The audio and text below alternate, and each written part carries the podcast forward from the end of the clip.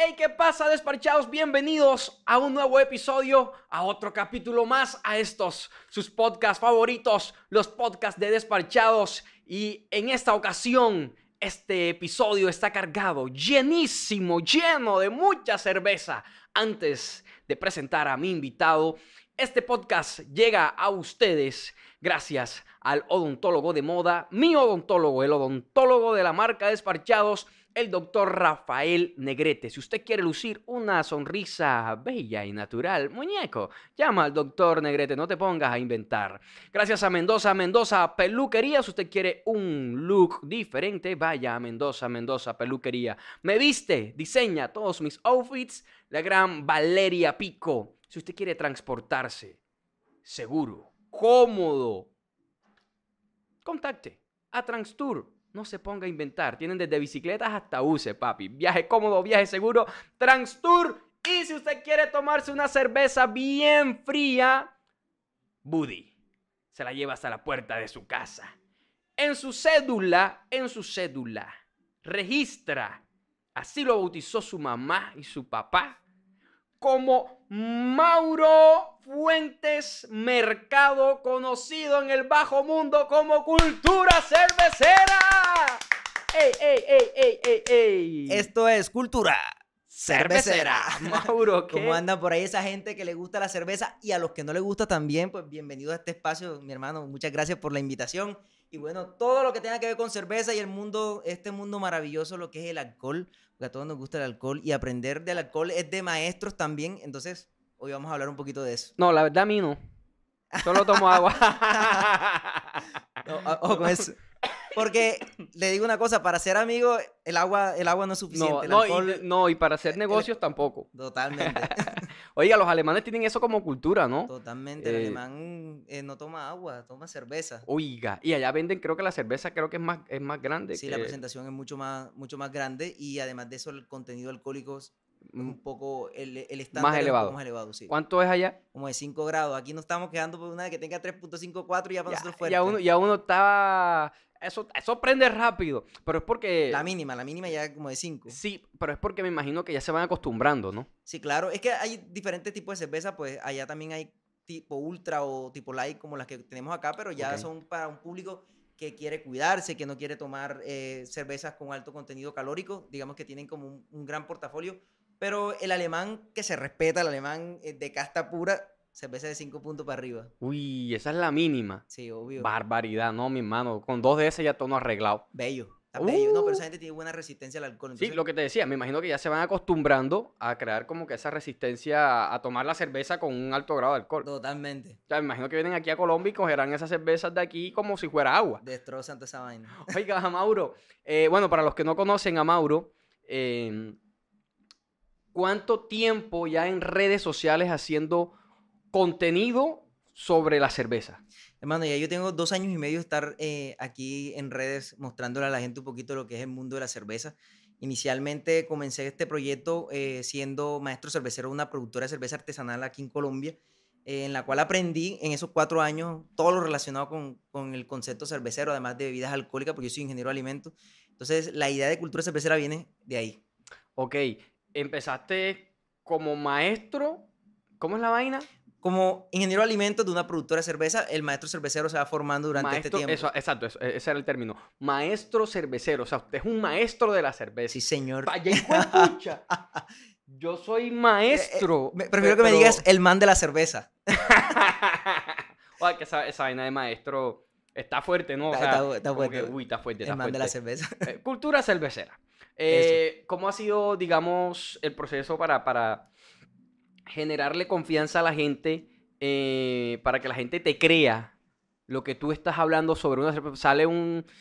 Sale una nueva marca de cerveza, la, la- la cerveza de ñame, por así decirlo, y tú vas a decirles, oigan, este, consuman esta cerveza de ñame por, por, con prudencia por tal y tal cosa, o no la consuman, o, oigan, eh, consuman la que es buena. O sea, ¿cómo, cómo has hecho para generar esa, ese lazo de confianza entre tus seguidores y tú? Porque recomendar y decirle cosas a las personas que toman bebidas alcohólicas no debe ser fácil.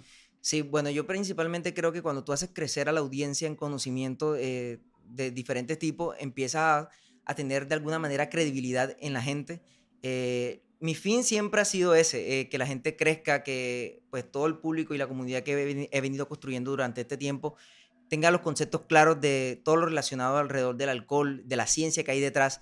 Entonces, cuando aparece una nueva marca, cuando aparece, eh, digamos, una cerveza de cierto tipo y la gente yo le estoy recomendando, les digo, me gusta esta cerveza por esto y esto, yo eh, estoy seguro que la gente me cree, básicamente por, por el tiempo en el que he tenido, en que me han observado, en que han visto que lo que he dicho lo he dicho de verdad y yo hablo sin tapujos en la lengua, yo no como de marca, no como de, de, de, nada para decirle la verdad a la gente. Si tengo que decir que un producto es bueno, yo lo digo, y si tengo que decir que es malo, lo voy a hacer abiertamente para no engañar a la gente.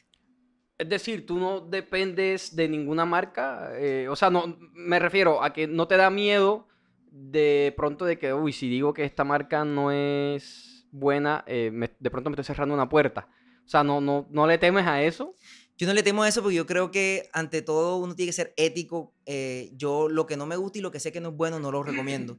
E, eso por un lado porque de hecho hay videos en los que, bueno, se han hecho tendencias, se han hecho viral en redes donde he hablado de, de las verdades de ciertas marcas que son realmente, entre comillas, muy populares y vendidas. Eh, como las cervezas más top de Colombia, la cerveza más espectacular, las de más calidad y vienen etiquetadas así. Y yo le he dicho a la gente, miren, realmente conozcan eh, la cerveza, de qué está hecha, cuáles son los criterios de calidad para que realmente no se dejen vender una idea que solo es marketing alejada de calidad. Y, el cuento es que en el tema de las cervezas comerciales, el, engaño es, es, mucho más fuerte, o sea, es mayor, o sea, porque se trata de vender más cantidad. Exactamente. Entonces te están bombardeando todo el tiempo con información que ah, mucha gente no sabe cómo digerir. Sí, y básicamente lo que te están hablando es de la experiencia que tienes al momento de consumir cerveza, pero nunca te hablan de la cerveza en sí. Entonces, cuando te dicen, bueno, mira, esta cerveza te la tomas en playa, le pones un limón arriba, las mujeres, la fiesta, pero ¿dónde está realmente el concepto de calidad de la cerveza? O sea, cuando te dijeron que aprendas a diferenciar una cerveza de calidad de una que no lo es, y con esa idea de marketing realmente te pueden vender una cerveza en 10 mil pesos y tú la pagas porque crees que estás consumiendo una cerveza de calidad, pero realmente... Te están vendiendo la experiencia. Te están vendiendo la experiencia. Ok, eh, vamos a entrar en detalle y, afortunadamente aquí somos nuestros propios jefes. Entonces, podemos hablar con nombres propios, ¿no? Cuando... Eh, mira, mira ya el concepto de, de marketing eh, que ya uno tiene sobre varias cervezas, que cuando tú estabas hablando de la cerveza en la playa y ponerle un limoncito y ya yo de una vez corona. corona extra, sí. Corona. Sí. Eh, eh, para nadie es un secreto. En mis redes abiertamente yo siempre, eh, bueno, para mí no hay cerveza mala, yo quiero decir eso. Solo que debe haber siempre la contundencia de la persona al momento de elegir una cerveza como la que más le gusta, hablar de calidad, ¿sí? Calidad versus precio la cerveza debe estar eh, ligada al precio, la calidad debe estar ligada al precio. Si el precio es superior a lo que ofrecen calidad, para mí, inmediatamente deja de ser eh, una cerveza en la que creo. Pero no quiere decir que, no la, que, la desprecie, no. Sencillamente no cumple con la relación calidad versus precio. Eh, hay cervezas, mm, bueno, pues lo que tú estás diciendo, de hecho, por eso las cervezas artesanales cuestan más. Sí, es que allá voy que hay un mundo de cervezas artesanales aquí en el país que de hecho eh, cada día se despiertan con la pasión de realmente construir su negocio, de entrar en el mercado, cervezas que, que están con un precio entre 7 mil y 8 mil pesos. Y a ver, eh, son cervezas de calidad, son cervezas hechas con eh, una receta específica por un maestro cervecero, cuidando realmente la cada, cada detalle, la calidad. Y además de eso, son cervecerías independientes, de gente, de nuestra gente que está realmente tratando de salir adelante en el mercado que no tiene la posibilidad de realmente surgir más de lo que, de lo, que lo han hecho porque obviamente la fuerza del mercado contra este, estos gigantes sí, es, muy fuerte. Sí, sí, sí, es muy fuerte Que ellos, que ellos, tienen eh, clarísimo que no van a competir con ellos. Pero sí, porque el mercado es otro. Eh, sí. Porque es que una persona que, que, que, se, que va a sentarse a tomar con los amigos eh, una noche no te va a consumir, bueno, la gran mayoría no, no va a consumir cervezas artesanales porque no todo el mundo tiene el presupuesto para una noche de cervezas artesanales. Totalmente. Eh, porque, o sea, vas a tomar, digamos, con 10 amigos. Si tienes una reunión con 10 amigos y cada cerveza te va a costar 10 mil pesos, coño, eh, va a salir un, poquito... Un poquito, un poquito fuertecito. En, cambio, que con, pues, con una cerveza comercial, pues la vaina del bolsillo va a aguantar más, ¿no? Y eso es entendible, son públicos Entendible. totalmente distintos. Exactamente, y además de eso yo siempre he dicho en mis redes que hay una cerveza para cada ocasión. Hay cervezas de cata, que es cervezas para, para sentarse, mari- maridar con alguna comida. Hay cervezas para hablar con los amigos, hay cervezas para sentarse en Toluco, Beña, con una cava y tomarse 15, 20. Hay una cerveza para cada ocasión. Eso, eso es real. Y como para cada ocasión hay un tipo de cerveza, eh, se va a ajustar a su presupuesto. A su presupuesto. Oiga, eh, usted que es el experto, eh, ¿cuáles son los errores más comunes que se cometen a la hora de tomar cerveza? Bueno, hay unos errores que son realmente muy comunes a la hora de, de sentarte tú a tomar una cerveza y es uno de los que quizá más polémica genera al momento de decirlo, pero uno de los errores más frecuentes es tomar la cerveza directo de la botella si eres una persona que al tomarla se embucha. ¿Has escuchado el término embuchamiento, No, a mí me empanzamiento? pasa, a mí Bueno. me pasa. A mí me ha pasado. Bueno, realmente un er- uno de los errores es tomarla directo de la botella.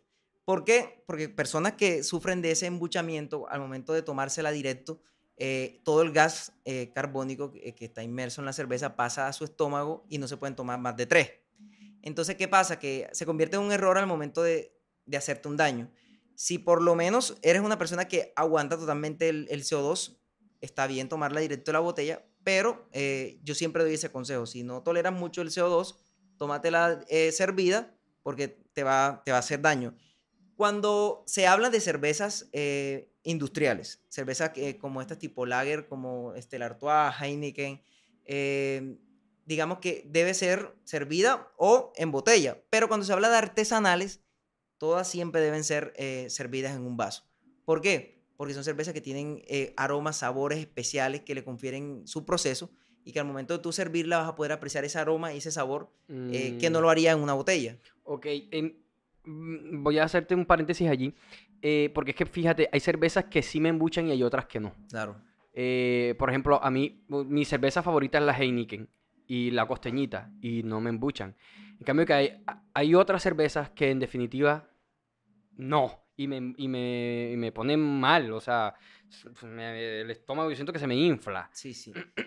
Y son las más económicas, ¿sabes? Sí, y básicamente es el, el gas carbónico y la, la cantidad de gas carbónico disuelto en la cerveza, dependiendo el estilo, eh, tendrá más o tendrá menos, pero nosotros como consumidores debemos siempre identificar cuál es la que te está causando daño, cuál es la, la que realmente tú no, tú no, no toleras mucho. Entonces, eh, iniciar por ahí, como identificarla, eh, y pues si esa que no toleras mucho eh, es la que te están brindando, simplemente sírvela eh, para que puedas tener una mejor experiencia. Ok, el primer error que no se debe cometer es... Tomarla directo de la botella, exactamente. Cuando se trata pues, de una cerveza que, que te causa daño. Segundo, segundo error, tomar cerveza con hielo. Eh, si vemos por ahí personas que, que al momento de tomarse una cerveza, pra, le tiran cuatro hielitos. ¿cómo va a ser? Yo siempre le he echado hielo.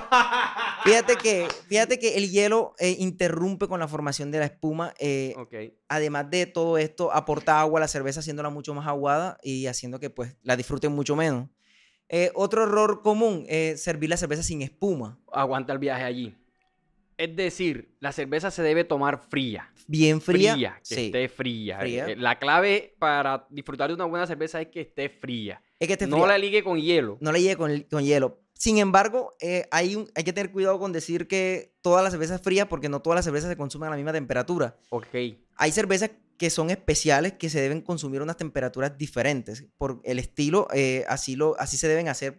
Porque digamos que a una temperatura de entre, no sé, 6 y 8 grados, depende del estilo, tú vas a poder apreciar eh, de una mejor manera los sabores de la cerveza, que no lo haría muy fría, porque eso Mm, haría que eh, el frío te de alguna manera de alguna manera adormezca las papilas gustativas haciéndote disfrutar mucho menos la, la cerveza. Por eso yo siempre recomiendo que cuando vayan a tomarse la cerveza miren la parte de atrás y revisen eh, la temperatura de consumo. Eso siempre es súper importante. En la etiqueta te debe decir O sea, la- a la temperatura a la que debe ser, a la que debe tomarse. Y las cervezas comerciales, por ejemplo, las colombianas traen eso. Esas cervezas comerciales como las que estamos acostumbrados, como la Heineken, como, eh, no sé, la Stella Artois, la Costeñita, la eh, Águila Original, sí se consumen a una temperatura Fría. entre 0 y este, 4 grados porque este. por el estilo eh, que, que que fueron diseñadas, son cervezas para refrescar y totalmente fría, es así. Ah, ok. Bueno, fíjate, desparchados estamos aprendiendo. De cultura cervecera. Estamos aprendiendo. Oigan, vamos, eh, ¿qué? ¿hay, otro, ¿hay otro error Bueno, común? Servir la cerveza sin espuma. Eh, servirla con mucha espuma y servirla sin espuma. Con mucha espuma, ¿qué pasa? Mm, eh, por ahí yo pongo unos memes como, imagínate conocer el amor de tu vida y que sirva la cerveza de esta manera, como que eh, tiene dos dedos de cerveza y el resto del vaso es pura espuma.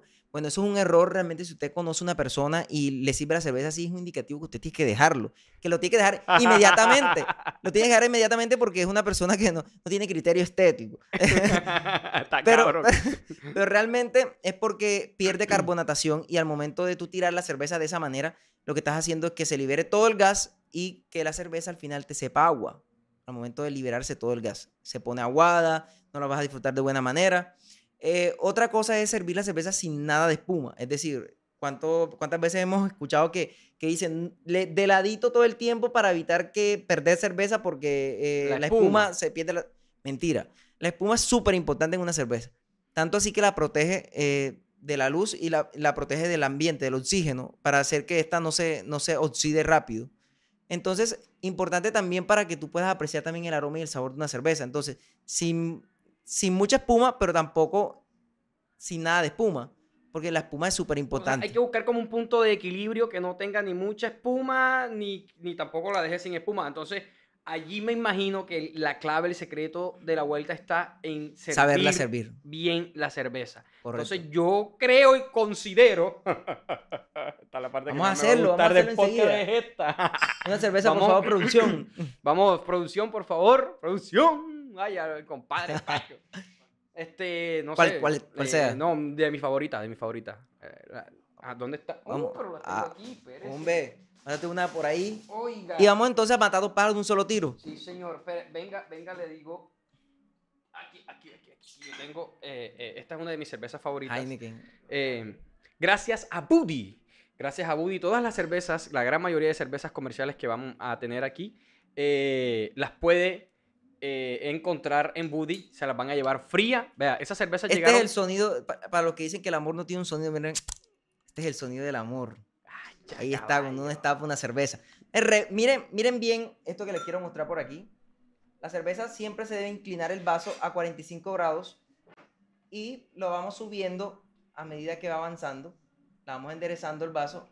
Cuando vaya por aquí lo vamos a tirar de esta manera para liberar la mayor parte del CO2 y que nos quede aproximadamente unos dos dedos de espuma.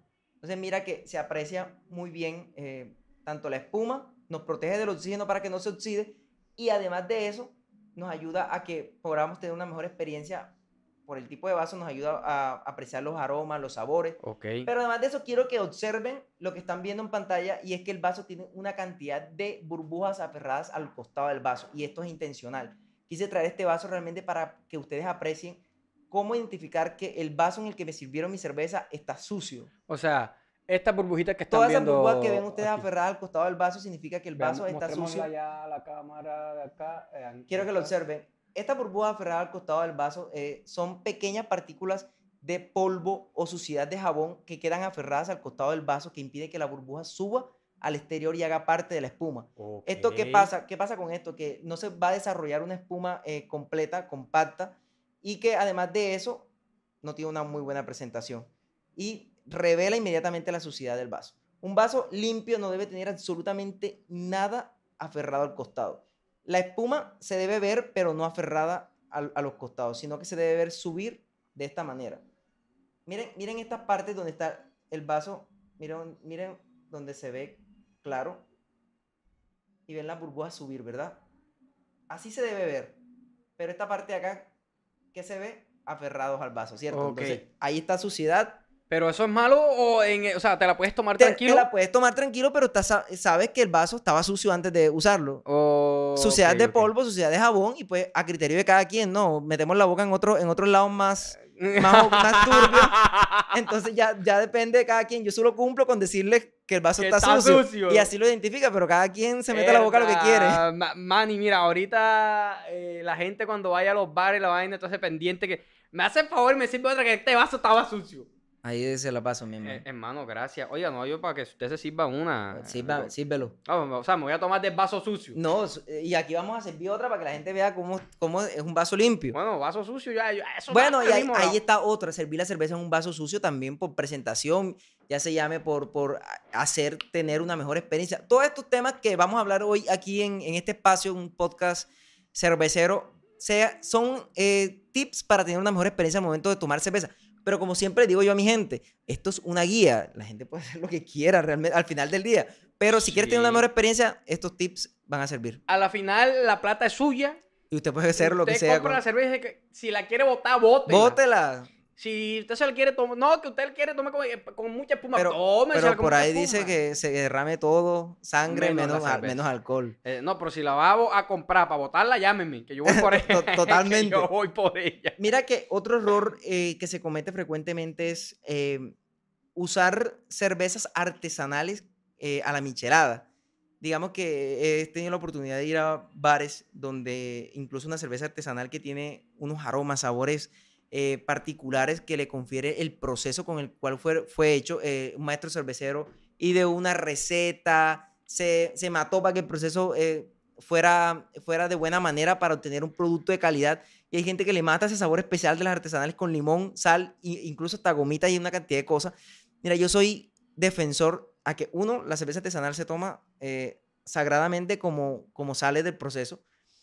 Eh, y dos, que la cerveza no necesita más ingredientes eh, en sí. O sea, tú ahí puedes disfrutar el sabor completo de una cerveza. Pero si empiezas a adicionarle salsa, gomita, limón, sal, para podértela tomar y que te pase, eh, sencillamente a ti no te gusta la cerveza. ¿Por qué? Porque si necesitas un sabor adicional para podértela tomar, eh, estás disfrazando el sabor original de la cerveza. Eso, Entonces, eh, no nos digamos mentira, la gente que se, que se la pasa por la vida tomando michelada es gente bueno, con la- los niveles de sal bajitos. Y segundo, que no le gusta la que no le gusta la cerveza, entonces eh, hay que ser muy claros con eso. Eso es un error. Pero, pero, pero a mí me gusta Michela el, el hay, vaso, cer- hay cerveza, hay en, cerveza, la- en las comerciales. En las hay comerciales. cervezas aptas para, para michelar. Digamos que las artesanales sí, sí es un pecado, pero hay cervezas como incluso la Corona, la Corona, eh, la Club Colombia, la Heineken, la eh, Artois. Son cervezas que, digamos que no ofrecen una, un criterio sensorial muy interesante, sino que está bien con un limoncito y, y sal, quedan perfectas. Oh, ok. Eh, ¿Hay algún otro error que no se debe cometer al momento de tomar cerveza?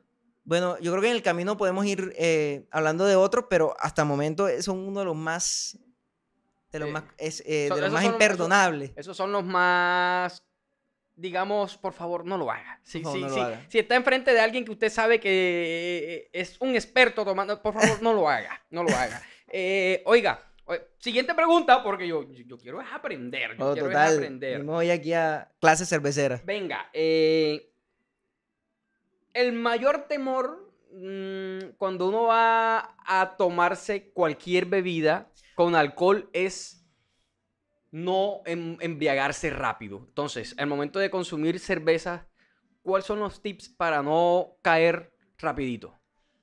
Este es uno de los tips más apreciados por la gente. Oye, pero una cerveza, pues me tienes aquí seco. Tengo el, el- galillo lo tengo Es- reseco. eso es culpa de Francisco, Francisco, Huelvas. La producción, aquí me tienen Eso pasando, sí, me trajiste a pasar eso es- necesidad al Eso podcast. es culpa de Francisco, eso no es culpa, eso no es culpa mía. me Hermano, trajeron de, de a pasar cualquier- necesidad. de cualquiera. No, hombre, pero si aquí lo que hay Hermano, cerveza, compa. no, una Estela, no está bien. La señora que- Estela. Sí, la señora Estela. Ya le traigo a la señora Estela. No, no me, da- no me alcanza. Sí, Aquí. Tengo Heineken también. Ah, aquí. está bien, perfecta. Tengo, tengo Heineken, no alcanzo a. Como, como diría, no se dice Heineken, se dice Heineken. Papi, yo. No, señor. Yo. si, yo si yo quiero decirle Heineken. Esa es Ha- mi Hei- plata. Hei- Heineken. Como, como a mí se me da la gana, porque el que la está comprando soy yo. Soy yo, así En- es. Entonces, muy lindo, muy bello. Muy bello, muy bello. No, entonces, me va, entonces yo compro la cerveza, entonces me va a decir cómo le tengo que... no, muy, muy lindo. Bueno, miren, miren esto, si ven la diferencia, si ven la diferencia con, con el vaso anterior, no, no hay burbujas aferradas al costado del vaso, ¿sí ven? Estamos frente a un vaso limpio, Lo lavó el Pacho. estamos en un vaso limpio que no tiene burbujas aferradas al costado, por eso yo quiero que, eh, ser muy enfático en eso, eh, es realidad, no es mentira. Y, sea- y yo pienso que cuando tú vas a un bar, que estás pagando, tú en tu casa te puedes tomar, eso así está bien, o sea, porque tú, estoy en mi casa, la sociedad es, es mi sí, sociedad. Sí, sí, sí, sí. Pero en un bar, cuando tú estás pagando por un buen servicio, es inaceptable que esa gente te esté brindando una cerveza, que te esté ofreciendo una cerveza en un vaso sucio.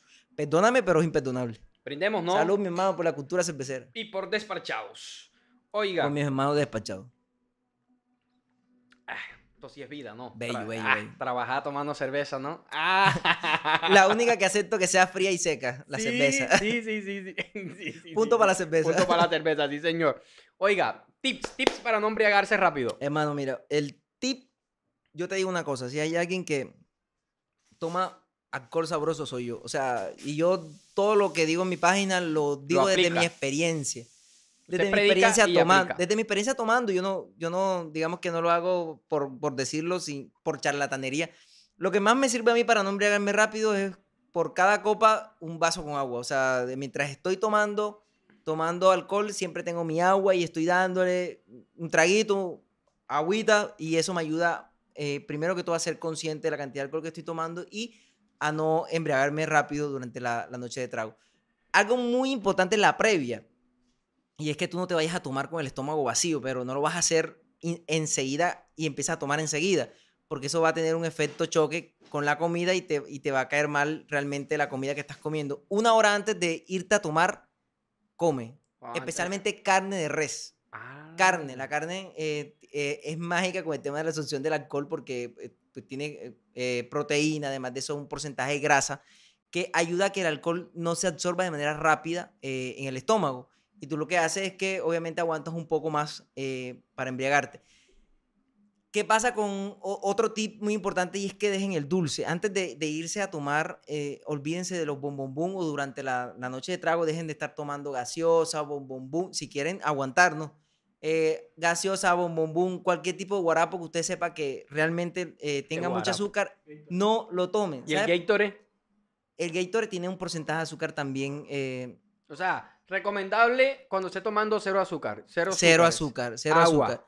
Agua. Tírenle agua a eso. ¿Y la leche? Esto- ¿Y la leche? Bueno, la leche tiene un de porcentaje de grasa, pero eh, hay muchas personas que tienden a reaccionar negativamente por, por, el, el, tema del lácteo. por el tema del lácteo. Entonces yo realmente con el tema de la leche no, no me meto. Pero importante, el tema del azúcar hace que se absorba mucho más rápido el alcohol en la sangre. Por eso te vas a embriagar mucho más rápido. A ver, les voy a, les voy a decir un video que tengo por ahí que voy a subir y es, es primicia. Tomar triste. Y es una de las cosas que más hacemos. Cuando tú tienes un, un- una ruptura o estás triste, lo primero que piensas es tomarte alcohol.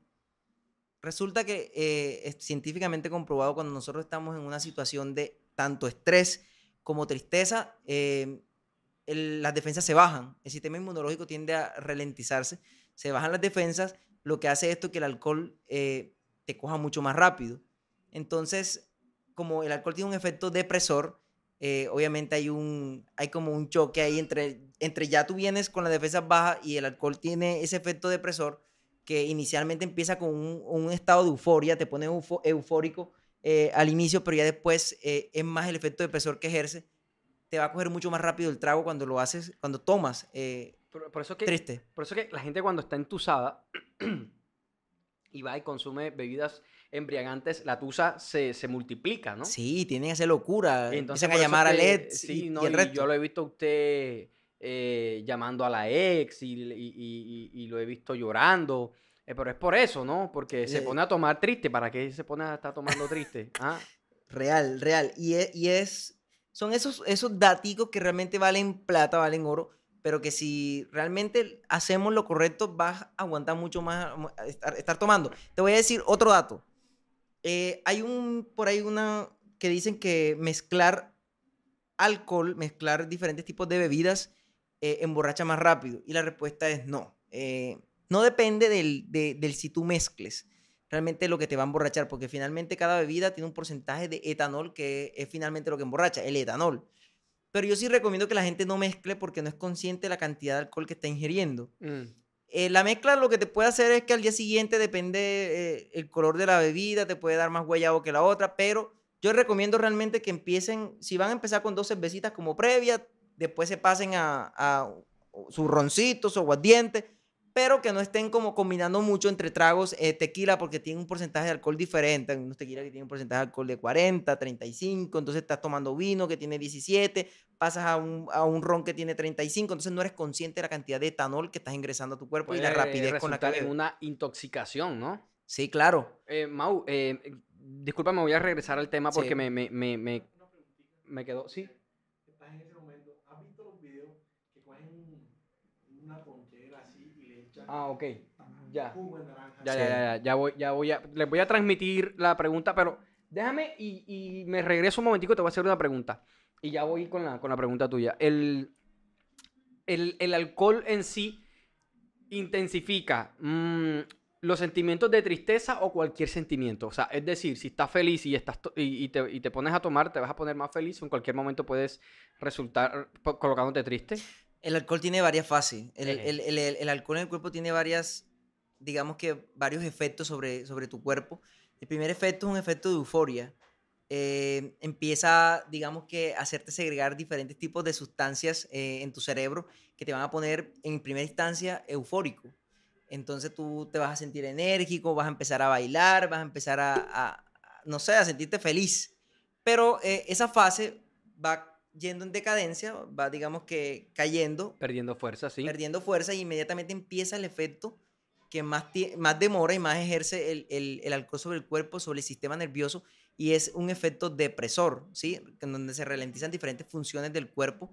Eh, incluso hay diferentes estímulos en los cuales se puede saber en qué momento ya tú te estás pasando de trago. Eh, y hay cómo identificarlo, porque yo tengo un video por ahí, cómo identificar eh, que ya tengo que dejar de tomar antes de ponerte bien borracho. Entonces, es como, bueno, hay varios eh, estados al momento de la borrachera, pero sí, sí, evidentemente si estás feliz al iniciar, va a llegar un momento donde te vas a poner, vas a caer, va, tus emociones van a caer a pique por, por el efecto depresor que es el alcohol. Pregunta capciosa. Eh, en esas fases, eh, cuando uno está tomando, ¿le pasa a la gran mayoría, o sea, ¿le, pasa a todos o no le pasa? ¿O es el tema de que, compa, llega un momento en la peda en que, que da la rechera, compa?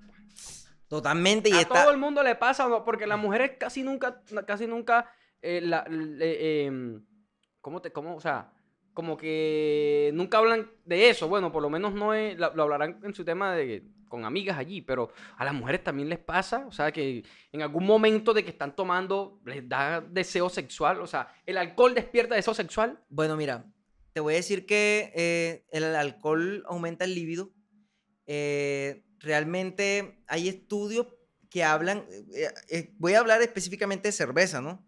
que es mi terreno. Hay cervezas como cervezas oscuras, cervezas negras, que tienen una cantidad, por las maltas oscuras que se utiliza, una cantidad de hierro más pronunciado que las cervezas eh, doradas.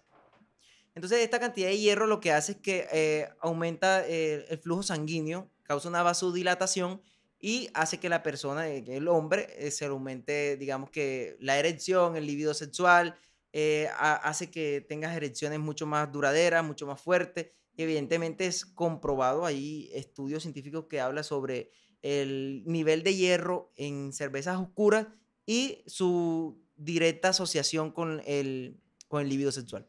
Así que es real. Ok, ¿y en las mujeres? Eh, totalmente, también ocurre lo mismo, el mismo efecto. Oh, ok, ok, bueno.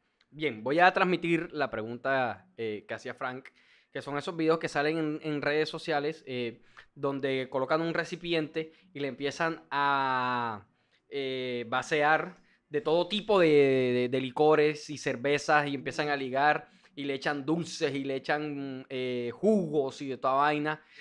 ¿Qué, sí, ¿qué tan sano es eso? Cero sano, o sea, eso no, eso no es nada responsable además de eso porque tienes primero una cantidad de, un cóctel de licores que finalmente no sabes ni, ni cuánto alcohol te estás consumiendo en, pues en una, en una copa de esta. Además de eso, están mezclando dulce.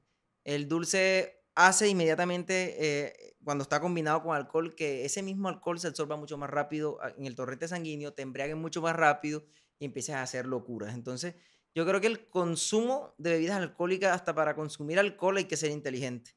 Entonces, para mí nunca será una opción empezar a tomar con coctelería. La coctelería es, un, es como, bueno, hoy me fui con mis amigos, cosas que yo nunca haría, pero hay personas de cócteles que se van para un bar, piden dos cócteles, hablan, charlan, pero realmente las personas que se han emborrachado con cócteles son, son esas mismas que al día siguiente han amanecido vueltas nada con guayabo, porque obviamente el consumo de, de grandes cantidades de azúcar al día siguiente hace que, que, que tengas un guayabo también bien perro. Entonces yo creo que que no es una opción muy saludable y que no, no la recomiendo. Ok, eh, hablando precisamente de guayabo, eh, tips para cuando uno amanece en guayabao, de pronto olvidamos todos los tips para, eh, no, em, para no embriagarnos y al día siguiente en guayabao con cerveza. ¿Qué hacemos? Bueno, mira, una de las cosas más importantes es que, bueno, ya hablamos del agua, ¿verdad? Tú no te descuides con el agua mientras estás tomando porque el alcohol, el alcohol, el alcohol es deshidrata. deshidratación. Y eso es lo que va a hacer que nos embriaguemos más, más rápido. Eh, y además de eso, que al día siguiente tengas el dolor de cabeza de tu vida, porque en medio de esa deshidratación en el que vas orinando mucho, porque por cada cerveza que te vas tomando orinas como tres, eh, evidentemente esa deshidratación lo que hace es que al día siguiente tengas una resaca insoportable. ¿Cuál es un remedio que a mí me ha servido mucho y que, bueno, por ahí lo di eh, y se volvió como tendencia en todas las redes que lo subí?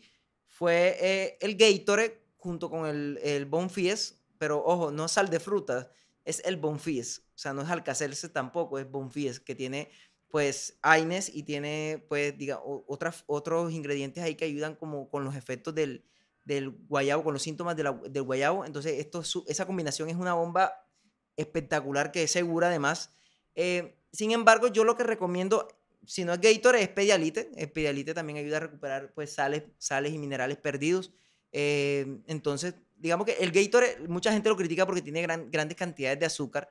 Eh, sin embargo, es uno de los que más me ha servido a mí porque me ayuda también a recuperar eh, esa cantidad de, de azúcar sí que he perdido también durante la noche de, trago, porque ahí se pierde todo, se pierde tanto carbohidratos como, como minerales. Que eh, has leído, no sé si has escuchado, em, yo he escuchado, no, no, me he puesto a investigar realmente, eh, sobre esta combinación del Gatorade con, con, con el, con el Bonfies, y es que usarlo muy frecuentemente puede ocasionarte daños en la flora intestinal. ¿Qué tan cierto es? Bueno, mira, yo creo que todos los excesos son malos. Sin embargo, eh, científicamente, pues yo no, no he visto ningún artículo científico donde hablen de la que comprueben realmente. Sí, por eso te digo, lo he escuchado. Y, hago la aclaración, lo he escuchado, no lo he leído. Por eso te estoy preguntando. Exactamente, no hay como, yo no he visto como una asociación. Sin embargo, eh, el Bonfies es una fórmula eh, avalada, certificada. Yo pienso que debe tener una implicación si lo haces en exceso. Evidentemente todo en exceso, hasta tomar agua en exceso es malo. Entonces, lo ideal siempre tener unos buenos hábitos de consumo de alcohol. No ir al exceso, consumir agua durante la noche de copas, comer antes, va a evitar que al día siguiente amanezca mal. Entonces, digamos que eso. También, eh, ¿por qué te da guayabo? El guayabo es una consecuencia de la deshidratación y también de, de la abstinencia al alcohol. Es asociado también a la abstinencia al alcohol al día siguiente. Eh, entonces, una cerveza, eh, después de, levantarte con guayabo, una cerveza 330 mililitros también ayudaría a mejorar ese, ese guayabo, porque precisamente le estás ingresando etanol, y así como las drogas, cuando hay consumo de drogas, eh, la persona está en abstinencia y vuelve a la droga, se mejorarían los síntomas de la abstinencia, el alcohol mejoraría en ese, en ese estado de cruda esos síntomas del guayabo. O sea que mm, ¿Cómo es este tema eh, de, ahora que todo hablas del tema de las drogas, qué tal es la combinación de la cocaína con la cerveza? Cocaína más alcohol. Ajá. Bueno, te cuento que es algo que es muy común que muchas personas eh, hacen y bueno, eh, resulta que la cocaína tiene un efecto contrario al efecto que tiene el alcohol sobre el cuerpo.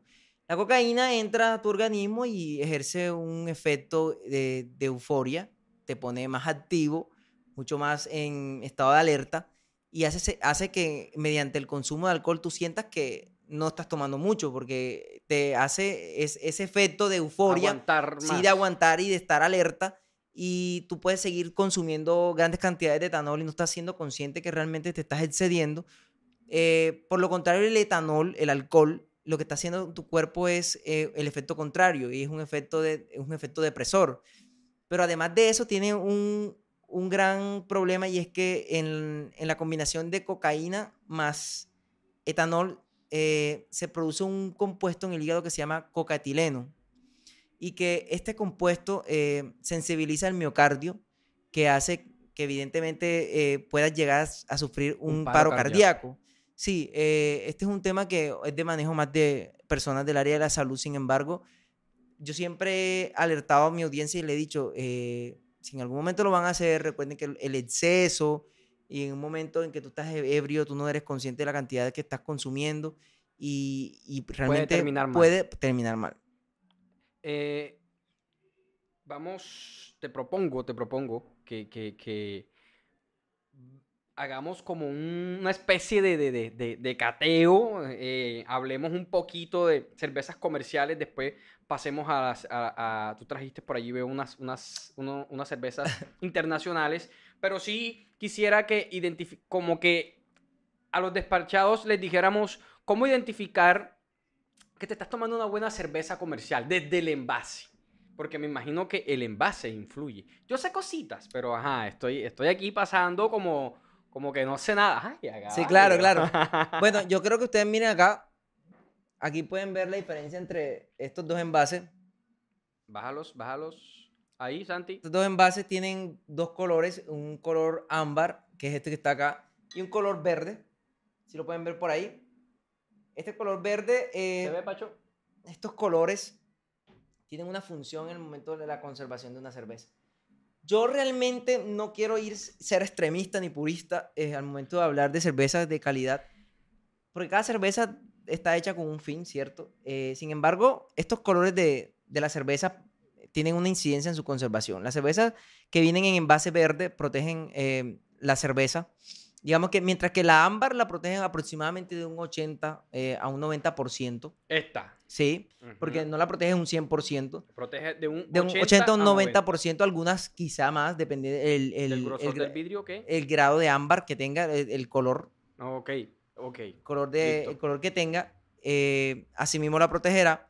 Pero la verde tiene una protección mucho menor. Podría estar entre un 30-40% de protección. Cuando hablamos de protección, ¿a qué nos referimos? Estamos hablando a, la, digamos, al ingreso de luz eh, al interior de la, de la, cerveza. Recordemos que la cerveza está hecha por, por cuatro ingredientes básicos que son malta cebada, lúpulo, agua y levadura. Eh, en esos lúpulos hay ácidos grasos que pueden descomponerse ah, en presencia de luz y pueden hacer que la cerveza se oxide. Entonces, eh, ¿cuál es la función de esos colores? Evitar el, el, ingreso de luz. ¿Sí? Entonces, entre más mm. oscura es el envase, más oscuro es el envase, más se protege. Pásenme, por favor. Ah, ya que, ya que estamos hablando de envases, eh, no. Ahí tenemos a la señora Corona. Eh, hablando de envases y de calidad, me voy a saltar un poquito aquí. Eh, dicen que esta es una de las cervezas más eh, sobrevaloradas del mercado. ¿Por qué? Bueno, mira que el envase, ella dice que es la cerveza, la cerveza más fina, ¿verdad? Bueno, mira, el color de esa cerveza es transparente, eh, digamos que ahí no hay como... ningún tipo de protección. Ningún tipo de protección a nivel... De luz. A nivel de, de envase ellas tienen un, dentro de sus ingredientes unos antioxidantes que ayudan a, proteger la cerveza de la, de la luz, sí, es verdad. Eh, es un ingrediente que es, ah, que es, digamos que ellos lo están anexando. Sin embargo, para, tiene compensar, para, para, compensar, la pérdida, porque lo están haciendo, ellos la ingresan en, una, en un envase transparente para, eh, como una función de marketing. Digamos que eh, sí, es más que todo para mostrar el líquido. Eh, también escuché, no sé, que tienen una cubierta, una cubierta que, está protegiendo la cerveza. Eh, digamos que el vidrio tiene una cubierta que, la protege. No sé hasta qué punto. Sin embargo, la, la idea de no producir corona en, México, sino producirla aquí en, Colombia desde hace casi dos años, o puede ser un poco más, no sé si me equivoque, eh, fue evitar esa oxidación que se, que se producía eh, durante, durante el transporte. y realmente ese tema de tómatela con, con un limón nace porque la cerveza sí tenía problemas. eh, aquí en Colombia, eh, digamos que esa oxidación era muy pronunciada. Tendía, ten- tendía la cerveza a saber como a zorrillo, porque de hecho uno de los off-flavor que se producen por, el, por el- la oxidación es como, como ese sabor a, a zorrillo, literal. Eh, Sabe un zorrillo. como, a, sulfuro, como a, como a sulfuro, como, bueno, a, a huevo podrido Ok. Uy. como el, el olor de ese zorrillo, bueno, eh, pero muy tenue, obviamente. El, la, el, el limón era como, de alguna manera, un, una protección o un disimule para compensar ese sabor. Están buscando disfrazar de pronto. Está en ese momento, en ese momento. Ya cuando, cuando empiezan a elaborarla aquí en Colombia, eh, empiezan a mejorar mucho eso porque obvia- evidentemente la hacen aquí, ya la distribución es interna. Eh, digamos que cuando hablan de que es sobrevalorada, eh, me refiero básicamente a, a la calidad versus precio, como ya te lo, te lo he venido diciendo. Una cerveza debe ser coherente entre lo que vale y lo que, y lo que, y lo que ofrece. Eh, el comportamiento de una Corona frente a una Heineken, que es una cerveza que tiene casi eh, el, mismo, el mismo precio, se comporta mucho mejor esta cerveza, se comporta, se comporta mucho mejor la Estela. eh, a nivel de estabilidad de espuma, de sabor, incluso el sabor de la corona es mucho más li- ligero, el cuerpo mucho más ligero que una estela. Voy a, voy a hablar desde mi ignorancia. ¿En cuánto has tomado, en cuánto has comprado tú una, una corona en una discoteca? Mm, 10 mil. Bueno, ¿y Me parece súper cara. en cuánto está una estela? Eh, 12, 13. Eh, La estela quizás está casi al mismo precio. O puede que la encuentres al mismo al precio. mismo precio. Eh, pero te, te- te decía, voy a hablarte desde mi ignorancia. eh, yo que consumo, consumo esta cerveza y consumo Estela también. cuando yo, me- no es que no quiero hablar de, de que es que le estamos haciendo una mala No, no, no, no. publicidad a Corona, eh, sino que pues de mi, desde mi experiencia. Siento que cuando tomo una Corona es como, mm, voy a hablar en- en- desde mi ignorancia sin saber los términos, la siento más aguada. La, la siento como con más agua, o sea, siento como cuando dura, como cuando te tomas un whisky que ya tiene mucho tiempo en el, en el vaso con hielo. Evidentemente. Es una cerveza que tiene eh, mucho, eh, pues, eh, nivel de amargor más bajo que una Heineken. El estilo es diferente, por eso la sientes un poco más, eh, con un cuerpo más bajo. Eh, es una cerveza que, según su estilo, eh, fue diseñada para refrescar. Mira, yo ni siquiera estoy juzgando su sabor, su, su, su...